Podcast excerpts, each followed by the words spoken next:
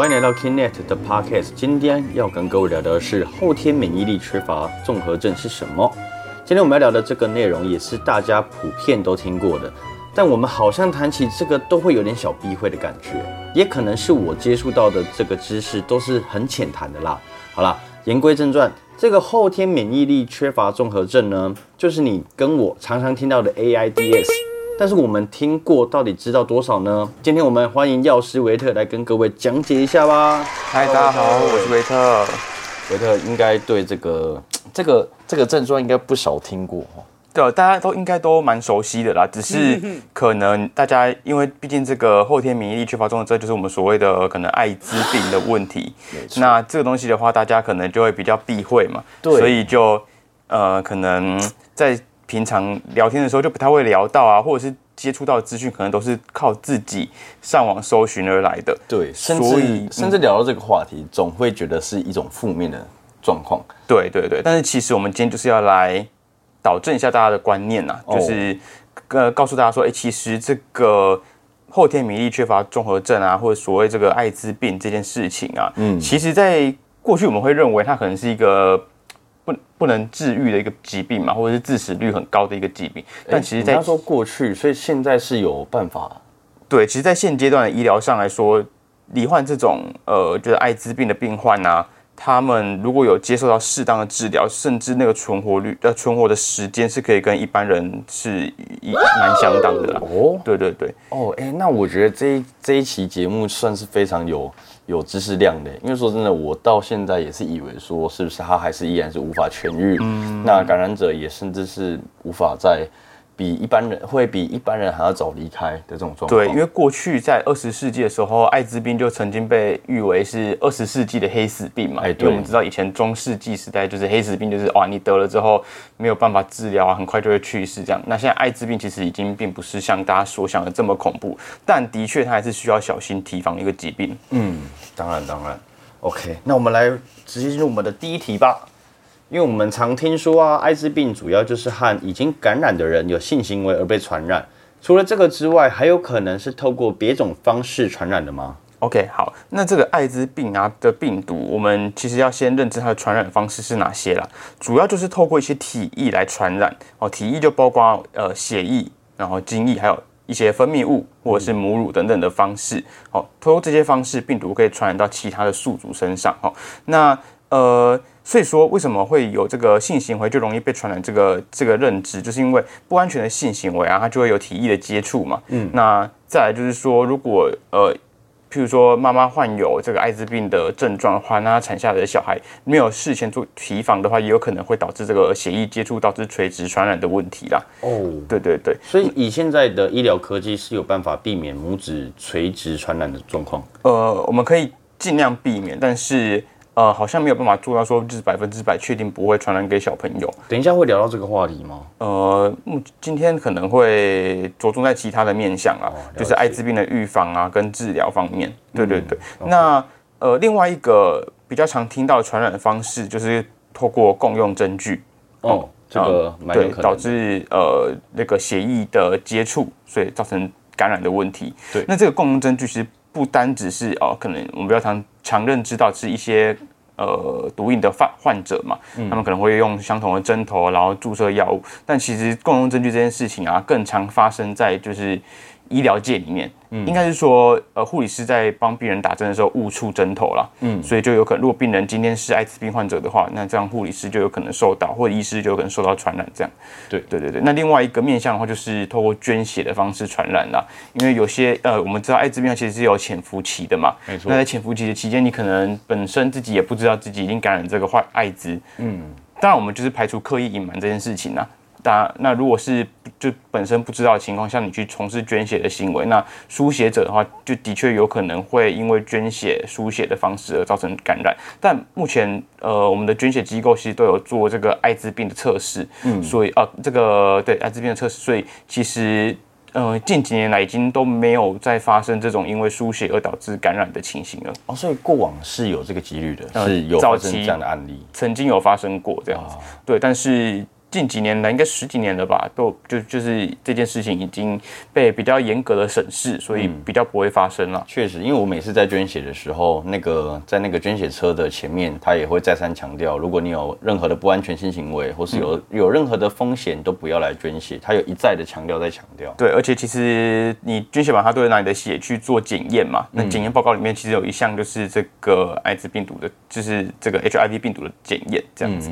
对，那刚刚有提到就是。是 HIV 病毒的传染途径了，那那它就是哎呃传染方式啊，但是呃你并不是每一次透过这些传染方式都会真的确诊哦艾滋病，你还是要符合一些特定的条件才有办法呃才会真的被传染到了。譬如说呃你你的今天的皮肤上是要有伤口的哦。比如说，就是你今天从事不安全性行为，那你的就是生殖器可能有一些溃疡的情形，那就有可能导致伤口产生嘛。那这样就是会成为一个病毒入侵的管道。那再就是说，你是你接触到对方必须是就是病毒量是足够的啦哦，因为其实，在爱就是这个 HIV 控制稳定的状况下，其实病毒数量可以压低到很低。那这个情况下，其实也比较不容易造成传染。那这个就牵扯到就是有没有呃。呃，确实的服药这个问题啦。嗯，对对对。那如果你因为你刚刚有提到是 HIV 的体液嘛，嗯，那刚刚我提到几个就是所谓的精液，还有阴道内分泌物，以及那个叫血液。对，那鼻涕算吗？哦，这个就要就是跟大家宣导，就是说，呃，其实一般我们来说，呃，日常的生活行为其实并不会导导致这个艾滋病的传染啊。日常的生活行为包括牵手、拥抱。甚至亲吻，就是唾液，唾液方面也不会导致传染。哦，唾液也不会吗？唾液也不会。对，所以鼻涕再来说，应该是传染力是很低的啦。对对对。那那，呃，毕竟我们是很健康的频道嘛。嗯。那口交会会吗？呃，口交的话，其实还是有这个几率会发生。就是当你如果对方的生殖器是有破损，就是黏膜破损，那你嘴巴也有一样，就是有黏膜上面的损伤的话，那有很低的几率会导致传染。所以。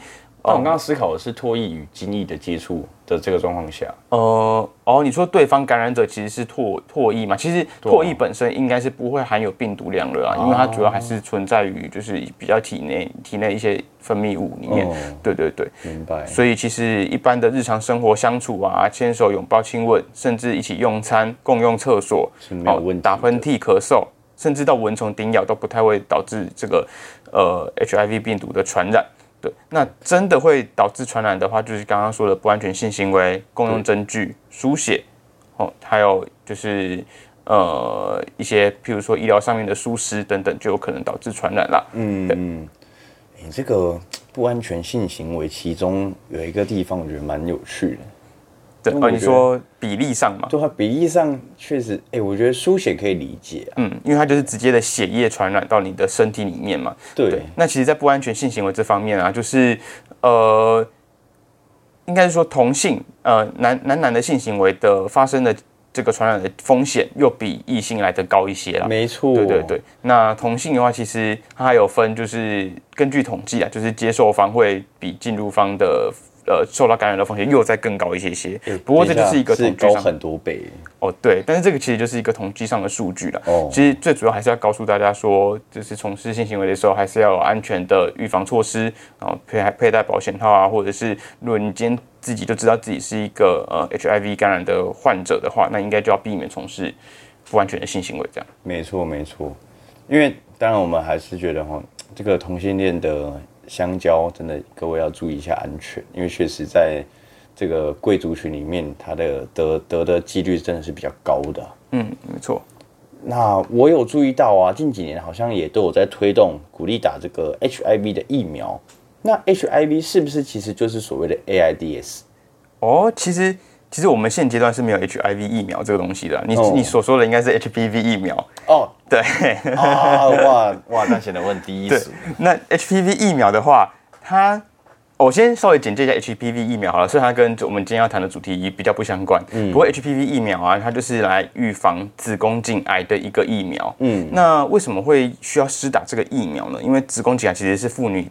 里面常罹患的癌症癌症的一种啦，嗯，对，那很多子宫颈癌的病例其实是跟这个人类乳头病毒有关。那这个病毒的话，它大部分会被我们人体的免疫系统自行消除，但是如果它存在我们的体内没有被消除掉的话，可能导致持续感染的情形。那这个可能会导致你子宫颈的细胞呃变异或者是增生，那有可能就会恶化成癌细胞这样子。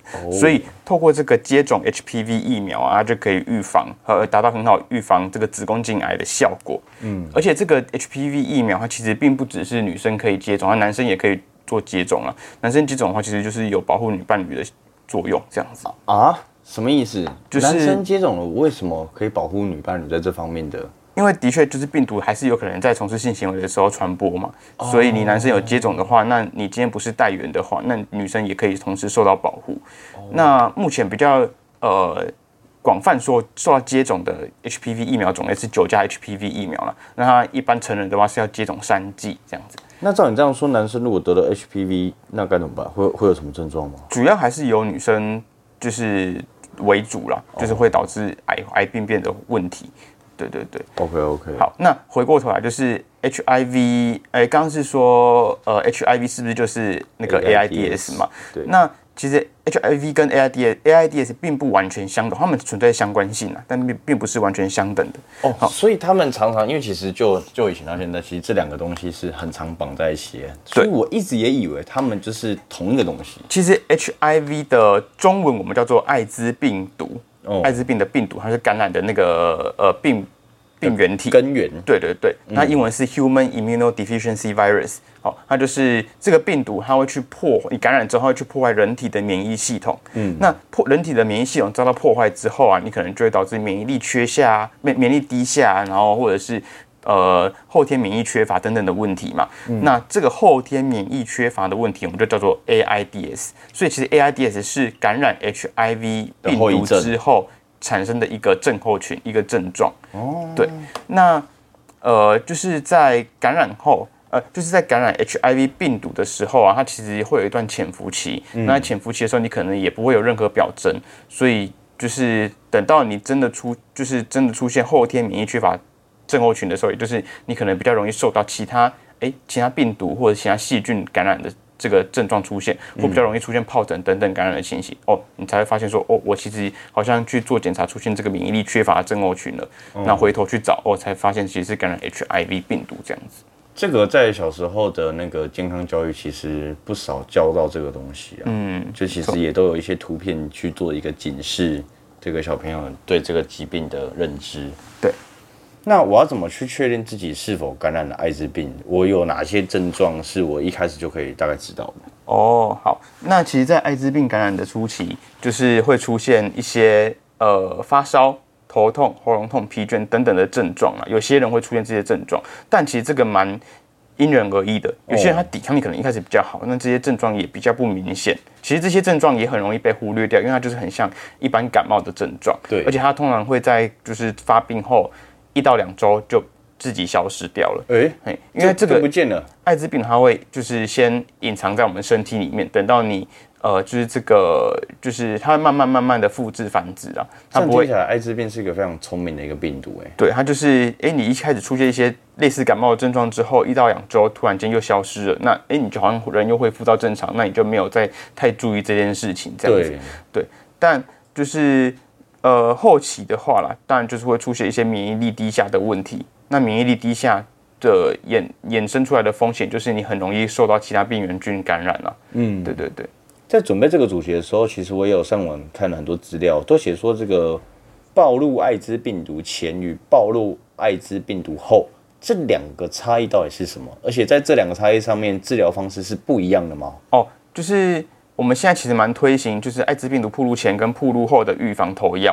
好、那呃，暴露前预防投药，它的英文是 PREP。好、哦那就是指我今天还没有感染艾滋病的病毒，但是我可能未来会从事有可能被感染风险的行为。对譬如说你今天的呃家人伴侣。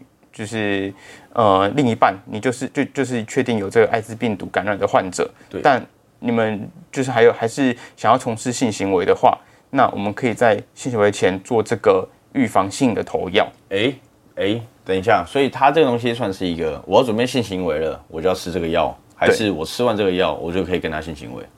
呃，如果你今天已知对方是感染一感染 HIV 的患者的话，那当然就是吃这个药是保护自己，避免受到感染这样子。哦，那它是，但我听起来它是有一个期限的吗？就是可能它就是在呃你要从事性行为的之前会去服用这个药物。那它其实这个药物它就是一个抗病毒药了。那它的药效是可以达到多久？你说持续时间吗？多少多少？呃，基本上的话，应该是说单次性行为前服用了。哦但如果呃实际上药效可能要再查一，就是持续的时间可能要再查一下。哦，对对对明白明白。好那但是这个呃事前预防的投药，它其实也并不是百分之百确定可以保护你避免感染的风感染的情形啊。哦对，它其实保护率大概就是九十趴左右。那其实还是有十趴受到感染的风险嘛，所以当然还是要搭配其他保护措施来使用。那最简单的方式就是搭配保险套使用这样子。没错，这样听起来确实保险套它是最最安全的。对，那在另外一个方面就是铺路后的预防性投药，哦也就是说你今天跟某人就是有有这个从事性行为之后，那呃性行为后你你就是怀疑对方，或者是对方说，哎，他其实有这个呃 HIV 的感染的情形，哦，那这个时候呃就是你可以从做这个事后预防投药的行为啦，哦，有这种东西，就这么好大家就是会呃给予你比较高剂量的抗病毒的药物，哦，对，那当然这个比较高剂量的抗病毒药，它对你身体产生的副作用就会比较强烈一些。哦哦，对是有副作用的，可以理解。而且这个呃事后给予的话，基本上要在七十二小时内给予才会有效果啦。嗯超过七十二小时的话，它保护力就是也是会变差的。嗯，对。那这个事后的这个药，我是到 maybe 是急诊室我可以得到，基本上都是直接去急诊室，或者是一些妇产科可能应该也可以拿到这些药物了。哦妇产科跟那急诊室应该是最容易取得这些药物的地方。哎，那你之前也有在急诊室这个工作过吗？那对遇过这样的状况吗？会啊会啊，的确就是哦呃有时候半夜的时候就会遇到人家来挂急诊，然后要要拿这个事后预防的药物这样。这个频率高吗？呃，其实不低啦，其实不低，哦都都还是看得到，每个月都还是会遇到这样子。对，了解了解。那他们到的时候是神色慌张吗？其实各各种类型的都有哎、都呃，我在收集资料的时候，我有发现到一个蛮特别的东西，嗯就是你基本上一定会看到一个治疗法，叫做鸡尾酒疗法治疗。嗯为什么它被称作鸡尾酒治疗？然后就加上这个到底是一个什么样的疗法？哦，OK。为什么会叫鸡尾酒疗法呢？这是因为在早期的时候啊，就是哦，我们因为这个艾滋病毒啦，它同时会需要使用两到三种的抗病毒药物来做治疗。那在早期，这些抗病毒的药物它都是单方单方，就是我一颗药里面就是一种抗病毒的药物在里面。哦那因为我要吃，同时要吃两到三种抗病毒药物嘛，就等于说你一次要服用的药的药丸数量就会很多。哦那就像调酒一样，就你可能加入很多鸡尾，就很多不同基底的酒嘛，所以我们就称对，我们才称作鸡尾酒疗法。那但是现在啊，其实就随着我们这个科技的进展跟药厂的研发的技术提高，我们目前主要用来治疗艾滋病的药物啊，已经改成单一颗的药物进行治疗了。那这个单一颗的药物，它就是一颗药里面就含有我刚刚所述可能会需要两到三种的抗病毒药物在里面，它就是把它全部浓缩成一颗药丸，所以在服用的服药的方便性啊、顺从性上面也都就是比就有所提升啊，对病患来说也都比较方便。那也比较不容易忘记服用这样子。是啊，对对对那肯定的，因为你把所有的集中在一颗，这个其实也可以理解啊，就是科技的进步嘛。那我相信这个在药物上面应该是可以去制作一个这样的产品。对，那这个抗病毒药物啊，就是服用后，它不止可以抑制这个 HIV 病毒的病毒量，好、然后降低这个传播的风险。那也可以就是，譬如说我刚刚前面提到，如果你的亲人就是呃罹患了这个呃有这个 HIV 感染的情形，那哎你可能还是有有想要从事性行为嘛？那刚刚提到前面提到的一些药件里面，是不是有一个含就是包括病毒量？也是其中感染的风险之一。那你今天使用这个抗病毒药物之后，你可以压低你的病毒量。当病毒量降到很低很低的时候，你也可以降低这个就是在性行为之中的感染的风险啊。对对对，然后也可以提升感染者自己的免疫力哦，淋巴球的数量这样。诶，我们刚刚所提到的这些药物是健保有给付的吗？呃，对，健保是有给付，呃，应该说刚刚提到的事前预防跟事后预防这些药物，健保是没有给付的。哦但是针对那那贵吗？哦，应该是蛮贵的哦，我记得就一个颗 range 就好，应该是每间不一样一。颗应该一千多块。哦，对对对，那这个如果 感染对啊，对那这个价格今天已经是就是有风险的人的话，那的确你是关。乎一辈子的事情啊。对，那就如果是已经感染的患者的话，我记得应该是是有健保给付的啦。对对对，这个事后治疗的药物。了解。那我有哪一些这个筛那个叫什么筛检的管道？因为毕竟我想要保护自己，也想保护别人嘛。我要怎么去预防感染这个问题？哦，OK，那其实现在政府的网站已经做的蛮齐全的，而且也做的蛮保护民众的哈。现在政府方面的话，你其实可以到 Google 上面搜寻一个 HIV 筛检匿名咨询。哦，好，那这个网站里面就会提供你一个匿名咨询的服务，来就是评估说，哎，你今天是不是其实是有感染的风险？那如果你今天是有感染风险的患者的话，那现在也有提供这个线上购买艾滋病自我筛检的试剂，他会帮你寄到你家里的超商附近的超商，哦，嗯、然后你就可以自己在家里做筛检。那这个筛检也是匿名的哦，民众只要搜寻这个艾滋病快速自我筛检，就可以进入到这个呃试剂取得的网站。这个我还是有一个问题想了解一下。嗯，这个试剂它的准确率有到多少啊？呃，准确率的话，应该是说这个跟你检验的时间有所关联，哦。因为我刚刚前面有提到，就是艾滋病它其实存在一个潜伏期，呃，这个艾滋病的病毒啊，其存在潜伏期，所以在感染后，比如说二十呃二十天以前，你可能是验不太出这个病毒量的。对对对，那比较好的时间会在感染后的二十三到九十三呃到九十天里面去验，就是你从事不安全性行为后，大概一个月到三个月之间，这个区间内去检验，比较容易检验出就是有含有这个病毒这样子。那如果我到大医院呢？我到大医院，我可以更，比如说 maybe 我在二十三天内，那我在大医院，我可以更确切知道我到底有没有得艾滋病吗？还是有可能会，如果存在这个潜伏期，还是在潜伏期区间的话，也是有可能会有这个没有筛出来的情况发生的、所以有时候啊，就是他们还就是医院还是会建议说，你可能要进行重复的筛检的做这个行为这样子。其实我觉得这个最痛苦的就是这个二十三天啊，因为这二十三天你真的拿不准自己到底有没有中或。你要么二十三天过后，我一翻两瞪眼，我就是有，或者我就是没有。不过这个艾滋病快筛啊，就是你筛出阳性的话，其实跟刚呃之前我们 COVID-19 筛检一样啊，就是还是存在这个伪阴性、伪阳性的可能性。哦所以如果你还想要更准确的检测的话，当然还是可以到医疗院所做更进一步的检查。那其实现在全台也有大概八十二家的匿名医呃检验的医疗院所，可以提供病患这个筛检的服务。这样。那就你在医师行业这个也已经也是行之有年了吗？那这个艾滋的中奖率是有在逐年下降的吗？呃，这可能要去看一下统计的数据，这样子。哦对，因为我也蛮好奇，毕竟我们现在科技以及现在传播已经给民众，然后我们要从小接受这个教育。这照理来讲，我们国民国人中得这个病的几率应该是有在日渐下滑。其实政府就是推广这几年推广的蛮蛮蛮勤的啦，所以其实大家认知上应该都有所提升。嗯，对，但是准确就是确切的数字的话，这我就不是很确定了。了但的确就是呃，民众就是在这方面知识应该应该都会有有不错的提升了，对而且在治疗药物上也有很多新的药物出来可以选择，所以在就算是真的受到感染的患者啊，他的寿命上也是得以延长了。嗯，了解。OK，感谢今天维特跟各位的分享。那如果自己有这方面的疑虑的话，那我刚刚维特也有提供了这八十二间，哦，就是可以去匿名的咨询。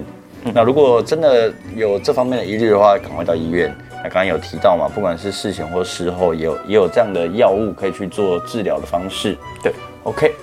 好，那谢谢各位听众今天的收听，我们期待下一集，各位拜拜。拜拜。感谢各位听众的收听，未来还会持续更新更多的健康知识，可以点击资讯栏的连接到 Kinet 的官方网站，里面有更详细的健康内容及新闻，或是到我们的脸书、IG、TikTok follow 我们，不要错过各种活动内容喽，拜拜。